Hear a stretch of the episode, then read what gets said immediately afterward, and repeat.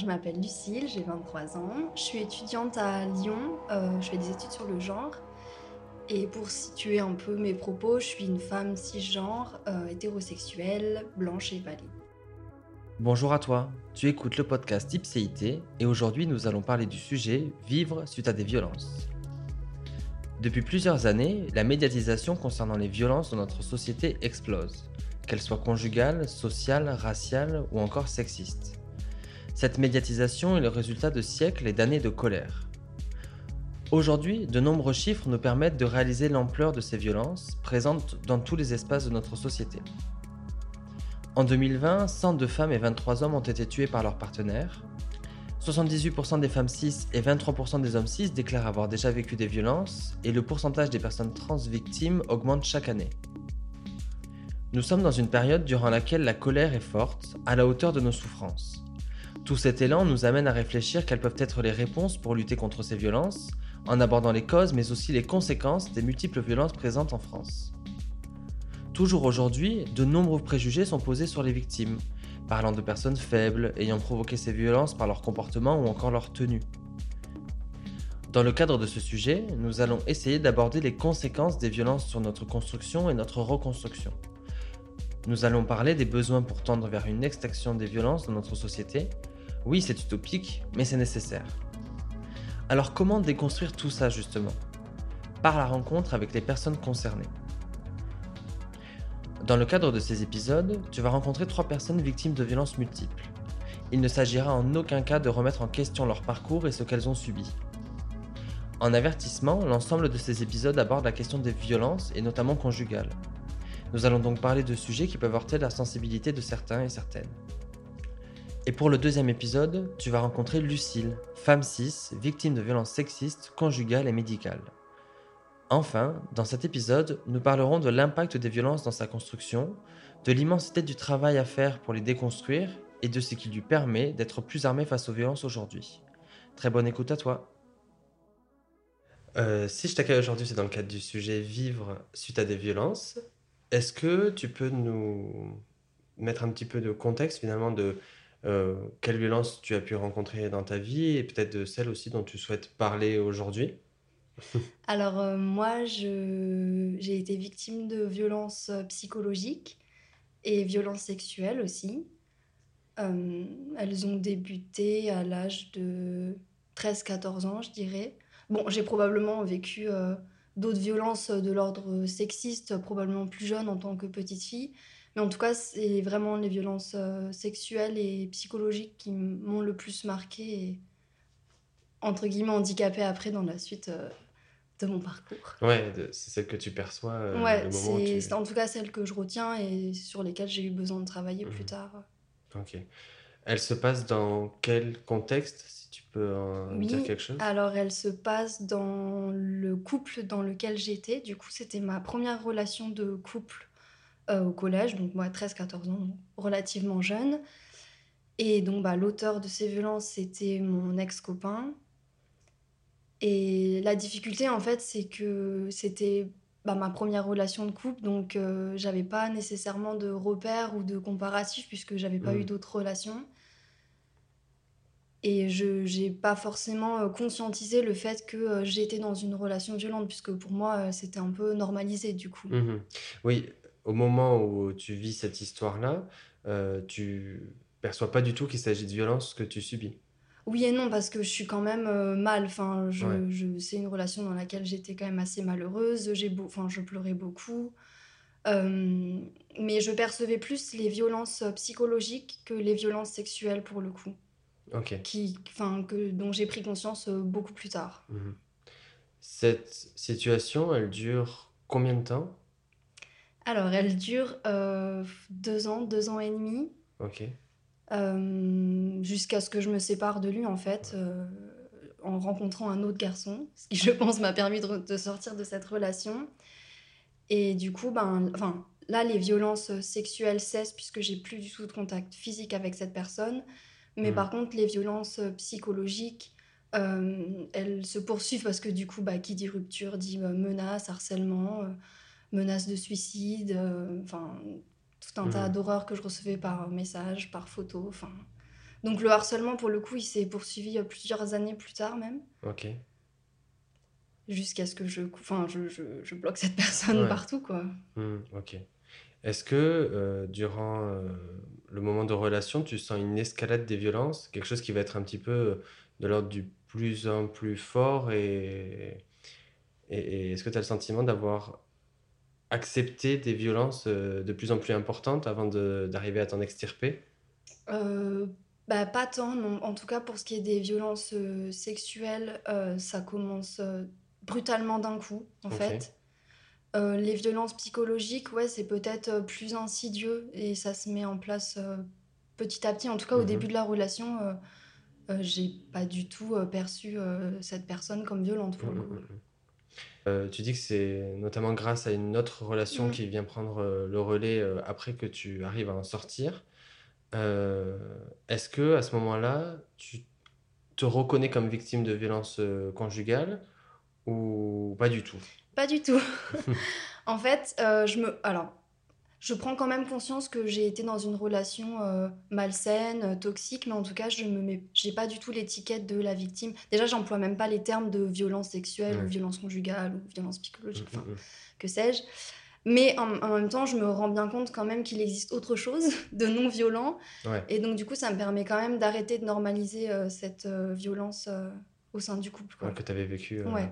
Ok. Et c'est par du coup cette nouvelle relation que tu te dis euh, ce que j'ai vécu avant, c'était pas normal. Oui, et puis aussi le fait d'être sortie de cette relation, elle, ça m'a permis de sortir un peu du silence parce que quand j'étais dans cette relation, j'en parlais très peu. Euh, je me confiais assez peu à mes copines, déjà aussi parce qu'à cet âge-là, il y en avait peu qui étaient en couple, enfin, on parlait d'autres choses. Et puis moi, j'avais tellement envie d'y croire et de me convaincre que j'étais en train de vivre ma plus belle histoire d'amour. Ouais. Et ben, je, je, enfin, c'est pas que je mentais, mais c'est que je disais pas la vérité, quoi. Donc, euh, tout le monde de l'extérieur pensait que bah, j'étais. Alors, peut-être pas ma famille la plus. Enfin, mes proches, Ouais. mais en tout cas, euh, mes amis de l'extérieur, ont toujours- je pense, ont toujours pensé que j'étais ouais, dans une super relation de couple, quoi. Mm, Et mm, le mm. fait d'en sortir, là, je, me- je me suis permise de dire des choses. Concernant les violences euh, psychologiques, pas du tout, pas du tout sexuelles, ça j'en parle bien plus tard.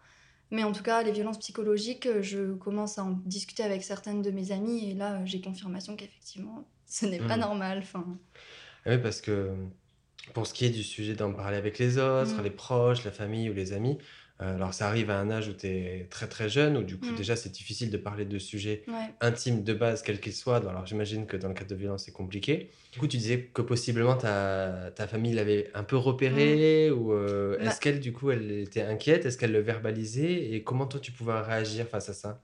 Alors, je pense que ma famille n'a pas perçu que je vivais euh, des violences. Ouais, Euh, mais en tout cas, euh, ma famille n'appréciait pas du tout cette personne et euh, elle, euh, elle encourageait pas cette relation. Alors c'était d'autant plus compliqué parce que moi j'avais envie de la vivre, donc euh, euh, ils sont pas non plus allés jusqu'à m'empêcher de le voir, mais par moments presque. Ouais. Mm, mm, mm. Et, et toi à ce moment-là, tu es plus dans un, moment d'opposition Ouais, je suis euh, dans un complètement, je suis en conflit complet avec mes parents. Ouais. Euh, je me revois une scène sur mon lit où je pleure. Enfin, je vraiment, je, j'ai l'impression que c'est eux les méchants qui veulent pas me laisser vivre ma mon histoire d'amour, quoi. Alors que je, je pense qu'ils avaient des bonnes raisons euh, de pas vouloir me laisser euh, fréquenter cette personne avec du recul. Euh, tu dis qu'après, tu arrives à en parler, du moins des violences psychologiques. Mm. Est-ce que c'est quelque chose qui te sert euh, et au moment où, et à quel moment tu commences à mettre le mot de victime euh, sur ce que tu as vécu? Alors en fait, euh, je, je commence à en parler dans le cadre d'une thérapie. Bon, j'en parlais un peu à des Ouais. amis, mais en fait, je, je pense que deux, trois ans post-relation, du coup, j'entame une thérapie parce que euh, j'avais un peu mis tout ça en boule, en fait. Ouais. euh, et euh, bah, ça m'a un peu rattrapée, quoi. J'étais... Ouais. Enfin, j'ai- j'étais vraiment en hyper-vigilance tout le temps. J'avais peur de voir cette personne dans la rue. Je faisais des cauchemars. Je rêvais qu'il retrouvait mon adresse, qu'il me retrouvait. Enfin, j'étais un peu marquée quand même euh, au quotidien et ça m'handicapait. Et puis, autre chose aussi qui m'a mis un peu la puce à l'oreille, c'est que euh, quand je repensais à cette relation, j'avais euh, très peu de souvenirs en fait. Mm. Alors que j'ai quand même passé deux ans et demi avec cette personne, donc des souvenirs, on en a. Et vraiment, c'était un peu le trou noir. Et du coup, je me suis dit, euh, bah, c'est chelou. Ouais, c'est. Et, euh, et du coup, je suis allée voir un hypnothérapeute. Euh, et c'est la première fois, du coup, que j'ai commencé à me, à me confier, en fait, sur euh, ce que j'avais vécu. Et là, effectivement, plein de choses me sont, euh, me sont revenues à l'esprit, quoi. Enfin, Ok. Et tu penses à un hypnothérapeute en cherchant toi seul sur Internet ou on te on me le recommande? recommande parce que mes, j'ai des proches qui l'ont déjà consulté. Et du coup, bah, je me sens, je me sentais en confiance avec cette personne. Donc, en fait, le choix, il se fait un peu naturellement pour le coup. Ok, ça marche. Mais euh, donc, j'ai confirmation par ce thérapeute que, que ce que j'ai vécu, c'est de l'ordre des victimes psychologiques, par contre, parce que je... Des violences, Ouais, ouais, des de- violences, pardon, psychologiques. Euh, parce que là, une fois de plus, je parle toujours pas de violences sexuelles. hein, ça, ça arrive bien plus tard. Euh, mais pour autant, je, je me caractérise toujours, toujours pas comme une victime. Enfin, je, enfin, je mets pas ce mot-là, en fait, sur, euh, sur ce Mhm. que j'ai vécu. Est-ce que l'arrivée euh, de, de ce mot-là et de cette définition-là euh, pour ce qui s'est passé, elle est favorisée par les médias, le fait que Ouais. c- euh, ça soit véhiculé, des histoires soient partagées et que du coup, bah, tu te Complètement. C'est ça, en fait, c'est ça qui s'est passé. Donc, c'est arrivé bien plus tardivement, euh, en 2019, donc quand j'avais 21 ans. Ouais. Donc, euh, 8-9 ans après avoir vécu ces violences. En fait, ce qui s'est passé, c'est que j'ai rempli un formulaire euh, qui avait été mené par nous toutes sur justement les violences euh, sexuelles et sexistes. Donc, un collectif féministe. Ouais, c'est ça. Et, euh, et en fait, moi, j'avais, euh, à l'époque, j'avais vécu hein, aussi pas mal d'harcèlement de rue, euh, de l'exhibitionnisme de rue, donc j'étais déjà allée porter plainte, poser des mains courantes, des trucs comme ça. Donc ça, pour moi, c'était acté, et je me suis dit, ok, très bien, bah, je vais répondre à ce, ce formulaire, parce que Mhm. je suis, je suis euh, concernée. Mhm. Et en fait, euh, bah, j'ai, enfin, je, les questions défilaient, puis je cochais, je cochais, je cochais des, des cases. Et là, j'ai, pour le coup, là, j'ai pris conscience de l'entièreté, en fait, des violences que j'avais vécues. Et là, euh, sont sortis les mots de, bah, vous êtes victime de ci, de ça, de, enfin, Mhm. de tout un tas de violences. Et là, pour le coup, là, j'ai commencé à, à me considérer, ouais, comme, euh, comme victime à proprement Mhm. parler. Est-ce que tu as senti ça comme euh, violent de, se, de s'attribuer ce Ah mot de victime? Ouais, ouais, ouais, ça a, ça a été vraiment très très dur. Euh, juste après le formulaire, je me suis sentie euh, bah, vraiment hyper mal. Enfin, j'ai eu l'impression que le, le monde me tombait sur la Ouais. tête, en fait. Enfin, j'ai vraiment pris une grosse, grosse claque. Je me suis Mm. sentie très mal. Et là, j'ai eu besoin aussi de, de retourner voir une psy Mhm. et de me présenter comme victime. Euh, bon, finalement, euh, c'était pas une super expérience parce que, en l'occurrence, euh, cette psy, elle n'a pas du tout soulevé en fait la gravité de ce que j'avais pu vivre. Ouais. Et on a eu une conversation hyper légère, limite conversation de comptoir, alors que c'était pas du tout ce que j'étais venue chercher. Et je suis repartie avec comme conseil de télécharger l'application Petit Bouddha pour écouter ça le soir, quoi. Et Ouais. en fait, c'est pas du tout ce qu'il me faut. Enfin, Ouais. donc là, je me suis un peu refermée de nouveau. J'ai un peu euh, tout mis ça dans un sac et, euh, et j'ai mis encore quelques mois avant de prendre la décision de retourner voir une psy. euh, que j'étais pas allée voir pour, pour cette problématique-là d'ailleurs, mais en fait, euh, elle m'a suivi plusieurs mois et au bout d'un moment, moi, je me suis sentie en confiance et en capacité de, de lui livrer euh, tout ça, quoi, du coup. Mhm. Et ça, pour le coup, ça m'a beaucoup aidé. Ok, parce que c'est vrai que de- le mot victime, c'est encore parfois une insulte. Mm. Quand on dit que quelqu'un c'est Ouais. une victime, c'est qu'il est faible, c'est qu'il est. euh, ouais, bah, c'est ça, pas assez fort ou pas à la hauteur. Est-ce que euh, tu as cru pendant un moment ou euh, que pendant ces années-là où euh, tu subissais ces violences et même les violences de rue après, que tu n'étais pas à la hauteur ou pas assez forte ou plus faible que, Euh, que la personne?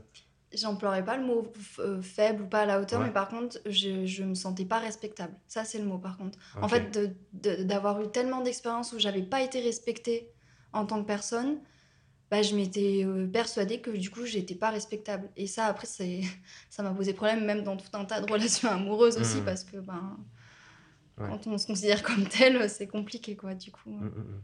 Parce que euh, c'est ça aussi qui est intéressant à discuter, c'est bah, l'impact. Mm. Quelles sont les conséquences en fait, de cette histoire sur la manière dont tu te construis, ton rapport à toi-même, à ta confiance Mm. et, euh, et finalement, tu parles de dix ans après enfin de 8 ans après d'être sur une dynamique de psychothérapie qui Mm. est liée à ça, est-ce que euh, tu te reconstruis, forcément, peut-être, Alors, oui. mais comment et dans quelle temporalité? Bah, du coup, oui, je me reconstruis. euh, c'est vrai que pour le coup, cette thérapie, elle m'a beaucoup, beaucoup aidée. Là, euh, je l'ai terminée il n'y a pas si Mm. longtemps d'ailleurs. Et euh, bah, ça m'a vraiment fait beaucoup de bien. Après, on vit avec. Et puis, Mm. enfin, mon rapport à moi, c'est difficile de mesurer et d'évaluer quel serait mon rapport à mon corps ou à ma sexualité si j'avais pas vécu ces violences, Ouais, puisque je les ai vécues. Mhm. Donc, je sais pas quel aurait été mon rapport au corps. Et puis, euh, c'est compliqué aussi de, de distinguer euh, si euh, mon rapport au corps, à ma sexualité, il est tel qu'il est aujourd'hui dû à ces violences ou dû Oui. à un tout autre... Enfin, tout, Ouais, au toute autre chose, quoi. société Ouais, voilà, c'est ça. choses tout à fait extérieures. Donc, j'ai un peu du mal, justement, à Mhm. mesurer l'impact que ces violences ont eu sur moi. Et oui, parce que il n'y a quasiment pas eu d'avant-après, en tout Mm. cas dans le contexte du couple, parce que c'est ta première histoire euh, Ouais. d'amour qui, enfin, qui se passe dans ces conditions-là. Mm. Ok. Geoffrey parlait beaucoup d'être euh, aujourd'hui très méfiant et d'avoir du mal à, à faire confiance ou à, ou s'engager. Est-ce que toi, aujourd'hui, tu en arrives à être très effrayé de la possibilité peut-être qu'il se passe quelque chose? Alors, non. Je suis pas euh, méfiante, mais je suis très exigeante, par contre. Ouais. Euh, j'ai pas du tout de mal à faire euh, confiance à une personne, mais euh, pas n'importe qui pour le coup. Mhm. Bah, maintenant, je suis quand même très alerte sur euh, plein de choses. Euh, je... Enfin, je- Oui, je sais ce que je veux, je Mhm. sais ce que je veux pas, et... mais pour autant, ça m'a pas empêché, après ça, euh, de revivre de belles histoires d'amour, de faire confiance à nouveau. Et puis, enfin, j'ai quand même... J'ai eu aussi des belles expériences à côté, donc du coup... Euh, je, j'ai pas de mal à m'engager, euh. Tout dépend avec qui. Ok. Euh, est-ce que la justice, elle est venue interférer dans cette histoire-là? Et euh, si elle a eu une place, elle est venue t'aider, t'handicaper? euh, quelle place elle a eu? bah, la justice, j'y faisais référence tout à l'heure. Je, je crois que je suis allée voir la police uniquement pour des cas d'harcèlement sexuel, Ouais. Euh, d'harcèlement de rue, des choses comme ça, et, euh, et aussi d'exhibitionnisme. Mais à part ça, en fait, j'ai pas du tout fait appel à, à la police, ni, ni pour les violences psychologiques déjà, parce que c'est hyper compliqué à... Puis- prouver, oui, déjà à ouais. prouver. Euh, ni pour les autres euh, violences sexuelles plus graves que j'ai pu subir. Euh, j'ai pas fait appel à la police, donc euh, euh, non, elle m'a pas aidée, elle m'a pas handicapée non plus. Après, j'en ressens pas nécessairement le besoin. Mhm. Euh, donc ouais, la justice, elle a pas eu un grand, grand rôle. euh. Et Est-ce qu'elle a... Est-ce qu'elle a été à la hauteur pour la question de, des, des plaintes que tu as déposées euh, ou des mains courantes? je sais pas. ouais, main courante et plainte. ouais. Euh, oui et non. Alors, il y a eu des fois où j'ai été très bien reçue. Il y a quand même eu une fois où j'étais allée porter plainte. Alors, on m'a pas refusé ma plainte, mais on m'a dissuadé de la poser. Donc, je l'ai pas fait sur le coup. Et j'ai vu ma psy qui m'a dit, mais ils n'ont pas le droit, en fait. Donc, je suis retournée. Et là, pour le coup, j'ai effectivement euh, porté plainte. Mm. Donc voilà, il m'est arrivé une fois d'être euh, dissuadée par, euh, par quelqu'un des forces de l'ordre, mais sinon, euh, Mm. j'ai pas eu particulièrement de mauvaises expériences avec la justice. Ok. Aujourd'hui, je te suis sur Instagram, je sais que tu es militante Mm. de- sur les questions liées au couple, liées à les relations amoureuses et leur, euh, la domination aussi qui peut y exister et comment elle est à déconstruire. Euh, difficile pour moi de pas en faire le lien, Oui. mais est-ce que ça t'aide et est-ce que ça te permet de rencontrer des personnes aussi qui ont des parcours similaires ou peut-être d'échanger sur Mm. ces questions de domination, de violence dans le couple? Alors, du coup, je voudrais d'abord répondre à est-ce que ça m'aide? Oui, en fait, euh, mon, Ouais. mon engagement euh, militant, euh, il est né de là aussi, enfin, de, de ce besoin aussi de me battre pour, euh, bah, pour éviter ce genre de Mm. violence que moi j'ai pu subir pour le coup. Mm, mm, Euh, D'où l'importance que j'accorde à la sensibilisation, euh, enfin à tout ça. Et est-ce que ça t'a permis de rencontrer d'autres personnes ou d'échanger et Oui. de partager quoi? Euh, alors, euh, pas nécessairement via Instagram, plutôt via mon groupe euh, d'amis. Ouais. Donc, oui, en fait, j'ai des amis pour le coup qui, elles aussi, ont été victimes de violences sexuelles. Mm, mm, mm. Et c'est des choses dont je discute avec elles. Après, bien sûr, Instagram, il y a tout un tas de personnes qui viennent aussi se confier, avec qui je, je discute de ça. Forcément, oui, ça m'ouvre des, des opportunités et, et je trouve ça chouette de pouvoir euh, Ouais, ouais, bah, parler de tout ça, quoi. ouais, carrément. Mais je, je pense à, à d'autres euh, sujets aussi qui me concernent où j'ai besoin de, d'être militant pour ces causes-là. Mm. D'une part parce que du coup ça faisait du collectif, mais aussi parce que du coup tu apprends sur la loi, Mm. le cadre, ce qui est possible, pas possible. Et euh, est-ce que du coup aujourd'hui tu te sens plus armé en fait pour, euh, pour affronter quelqu'un qui, qui aurait le malheur de, de- d'être violent ou en tout cas Ouais. Bah oui, oui, complètement. C'est vrai que du coup, euh, j'ai suivi pas mal de formations que nous toutes proposent, toujours ce même Ok. collectif. Ah, savais même pas Euh, des formations. en fait, ouais, il y a des formations qui se font en ligne euh, sur euh, la culture du viol, le, bah, les violences sexistes et sexuelles. Tu as, deux niveaux, je crois. Donc, j'ai suivi toutes ces formations et je trouve ça hyper important d'avoir les clés, d'avoir les chiffres, de savoir mm, mm. quoi dire. Enfin, c'est quand même un sujet qui est encore euh, tabou. Mm, mm, On en parle hein, de plus en plus et c'est très bien, mais ça reste encore tabou. Et, euh, et ça m'a beaucoup aidé ouais, d'avoir euh, bah, ces armes-là, comme tu dis. Et, euh, et ça me permet de réagir différemment aussi maintenant quand je fais face à la violence, quoi. Et donc ça arrive aujourd'hui, à la fois tant mieux, mais c'est tard aussi dans ton, dans ton parcours, en tout cas pour te reconstruire. Est-ce que tu as l'impression qu'il a manqué des choses euh, au moment où ça arrivait dans ben, peut-être l'éducation Mm. ou euh, des- des- du soutien que tu pouvais trouver euh, à l'instant T? Bah, du soutien, il était difficile de me soutenir dans la mesure où je le disais pas. Ouais, par contre, de l'éducation, oui. Ça, je pense que oui, ça m'a manqué de ne pas être suffisamment éduquée sexuellement pour qu'on puisse m'expliquer ce qu'est le consentement. ouais. Enfin, tu vois, plein de choses comme ça qu'on n'apprend pas du tout à l'école euh, en termes d'éducation sexuelle. C'est naze ce qu'on voit, quoi. Enfin, mm, mm, mm, mm. euh, et ça, je pense que ça m'a manqué euh, pour le coup, ouais. C'est ça. Parce que si aujourd'hui on est en train de construire ce qui va permettre d'alerter, de soutenir les victimes de violences, je nous trouve encore bien peu constructif dans ce qui va éviter d'être auteur Ouais, de violences. Et qu'aujourd'hui, il y a peu de choses qui sont réfléchies pour euh, euh, empêcher les auteurs Mm. d'être d'être auteurs. Et du coup, Ben par oui. l'éducation, qu'est-ce qui... et Comment comme- prévenir en fait Ouais. Enfin, parce que comment guérir, ça y est, euh, on est Mm. un peu plus au point, mais comment prévenir ces violences, C'est compliqué, quoi. Ouais. Moi, je, je, reste persuadée que ça passe par l'éducation, la sensibilisation, Mm. mais pour ça, il faut des moyens, il faut mettre des choses en place, euh, et ça se fait difficilement, quoi. Mm, mm. Mais il y avait la question sur euh, Twitter qui avait été bannie. euh, Mm. Euh, comment faire pour que les hommes arrêtent euh, ouais, de violer? bah, même sur Instagram, on, Ouais, est- on est censuré en fait dès lors où on pose cette question, quoi. Mm, mm, mm, Et donc on n'avance pas.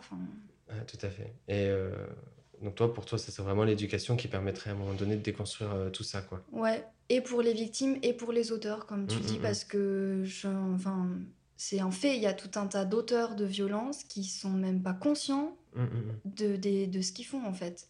Oui. Et ça a été mon cas, et je me dis que ça Mm, serait pas mal de.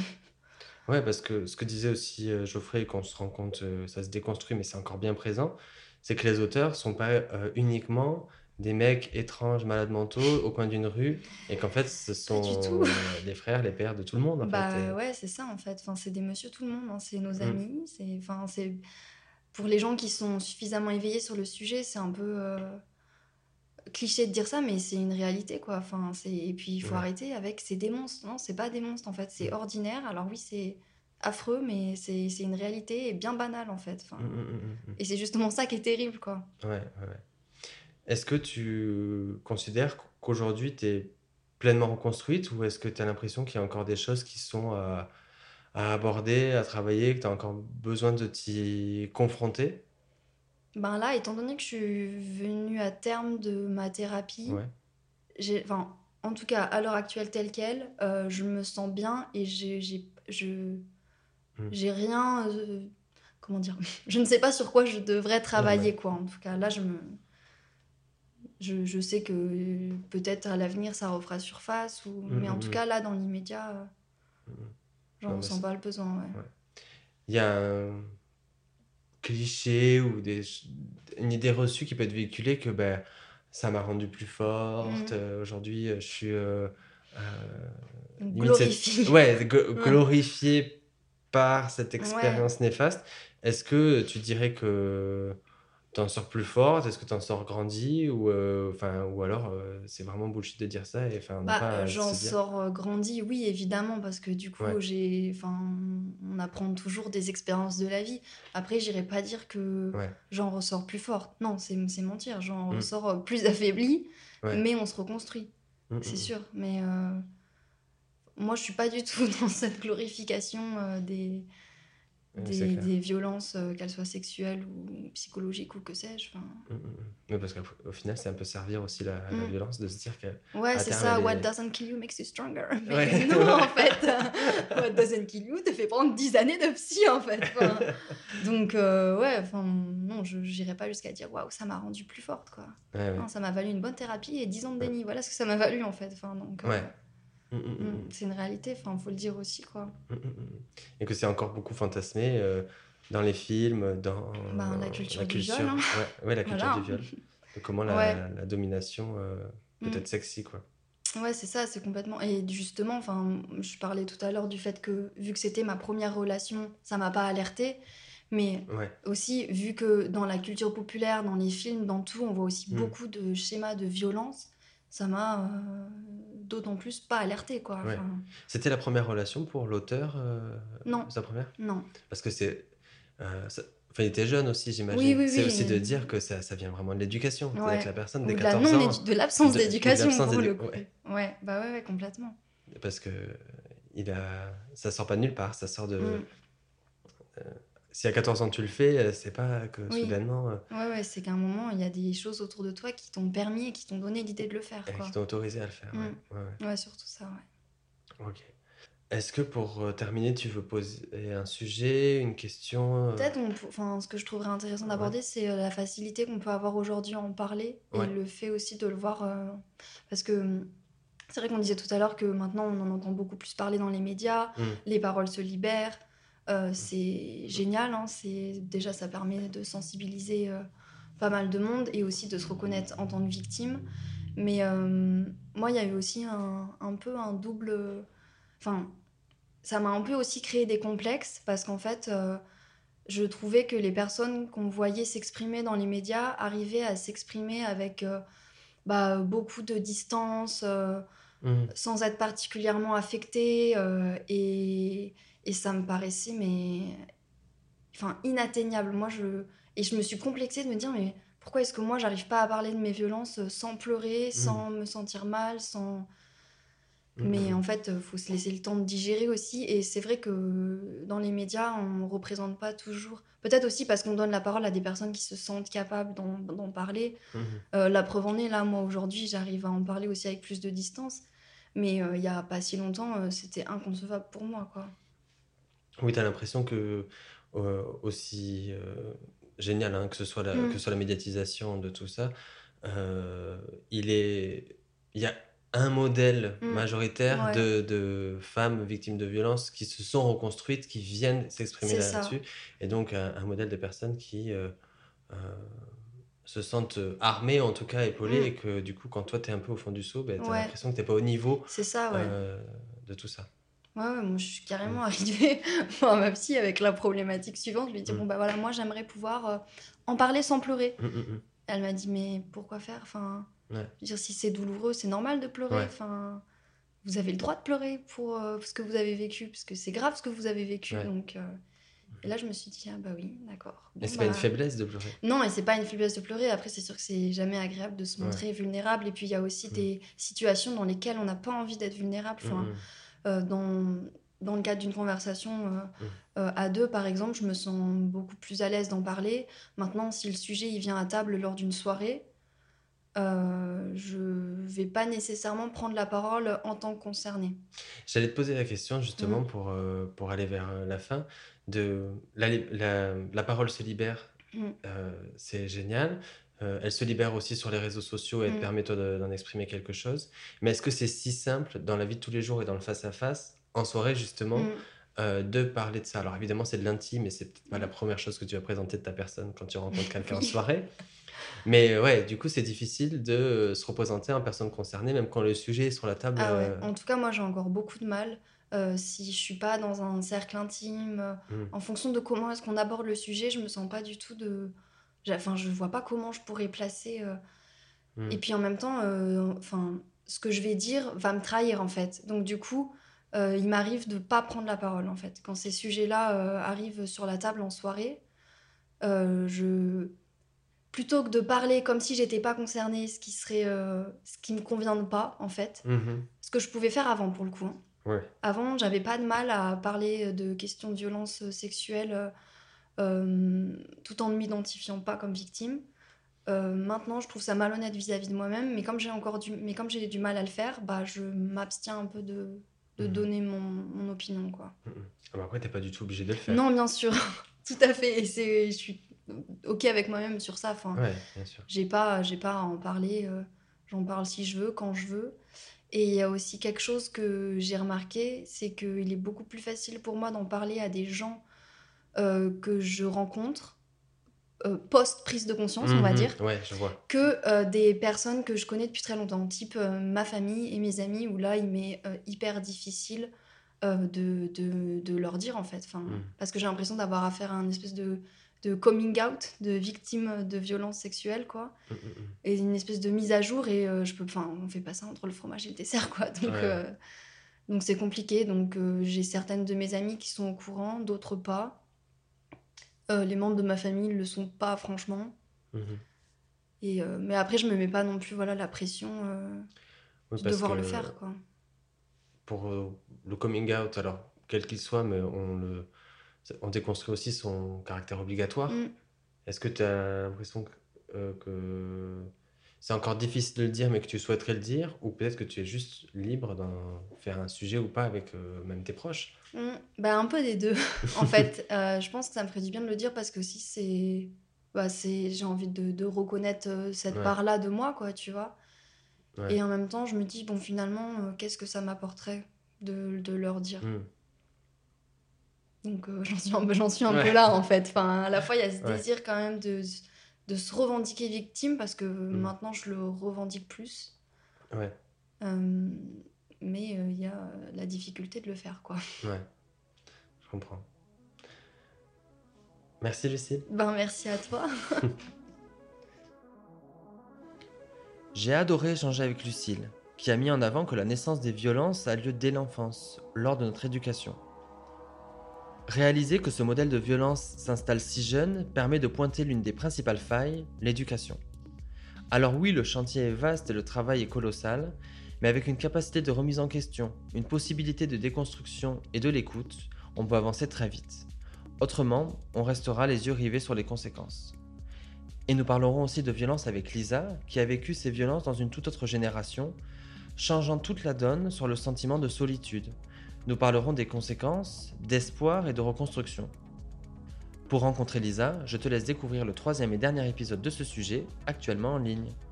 Enfin, n'hésite pas à me faire tes retours et à échanger avec moi par le biais des comptes Instagram, Facebook ou TikTok, ipséité.podcast. Merci pour ton écoute et à très bientôt.